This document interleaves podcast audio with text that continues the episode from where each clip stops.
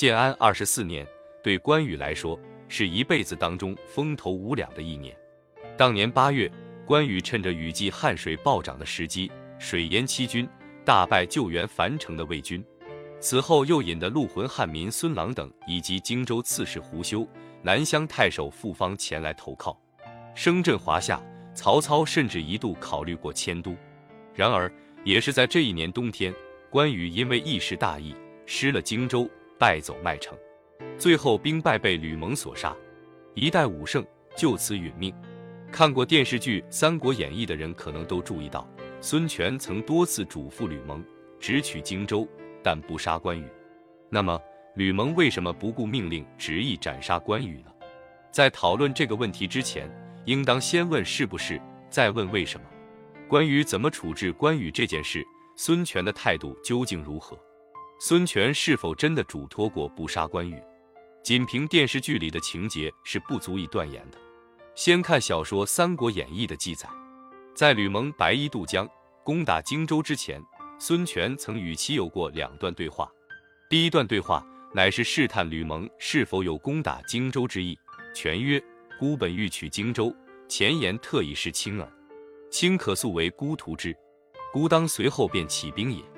第二段对话为战前动员，孙权本打算让其弟孙角和吕蒙一同出征，被吕蒙谢绝，于是封吕蒙为大都督。孙权召吕蒙商议曰：“今云长果撤荆州之兵，攻取樊城，便可设计袭取荆州。卿与吾弟孙角同引大军前去，何如？”除此之外，孙权对吕蒙别无其他指示。其后，关羽败走麦城，孙权再次问及吕蒙，言谈之中也只是问应当怎样擒住关羽，并未嘱托不可杀关羽。其后，关羽被押去见孙权，乃是群臣建议孙权不可留关羽，孙权亲自下令将关羽、关平父子推出去斩杀。孙权沉吟半晌，曰：“私言是也。”遂命推出，于是关公父子皆遇害。依《三国演义》来看。并非吕蒙执意要杀关羽，而是孙权亲自下令斩杀关羽父子。那么，在《三国志》中，这段公案又是怎么发展的呢？据《三国志·蜀书》记载，孙权占领江陵后，将关羽麾下士卒的妻子儿女全部抓获，关羽部众因此不攻自散。孙权派遣大将朱然和潘璋截击关羽，但并未有只言片语提到不可杀关羽。于是，在邻居被俘之后。关羽不久便被杀害。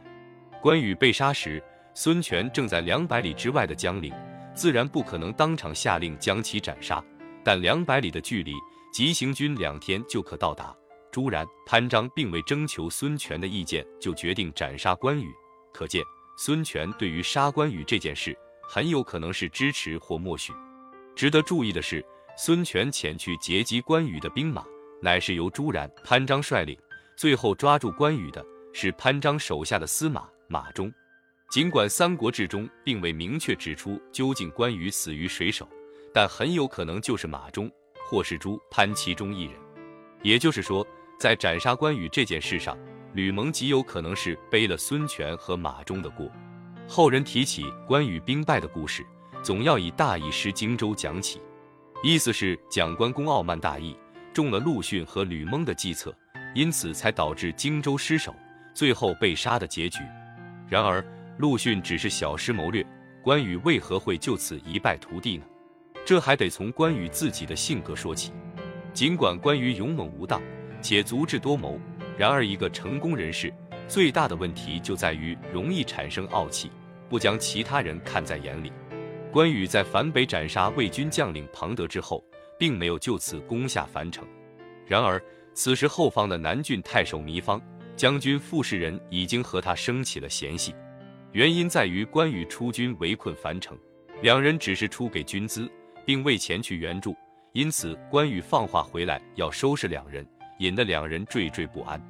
又南郡太守糜芳在江陵，将军是人屯公安，素皆贤与轻己，自与之出军，方人工给军资，不惜相救，语言还当治之。方人贤怀惧不安，因此在吕蒙白衣渡江占领荆州之后，傅士仁和糜芳在吕蒙的三言两语之下就归顺了东吴。这段故事中还有一个小插曲：傅士仁听从吕蒙的意思去劝降糜芳，正逢关羽派遣使者向糜芳征粮，还威胁说去迟一刻就要斩立决。本来犹豫不决的糜芳立马倒戈。关羽回击荆州被吴兵所围，派部下前往上拥向刘封和孟达求援。这个刘封是刘备养子，当初刘备想封他为将军时，关羽曾表示反对。最后，刘封被封在了上庸。因为记恨这件事情，刘封决定不去援助关羽，部下只得赶往四川求取支援。在和孙权的关系上，关羽也处理得极差。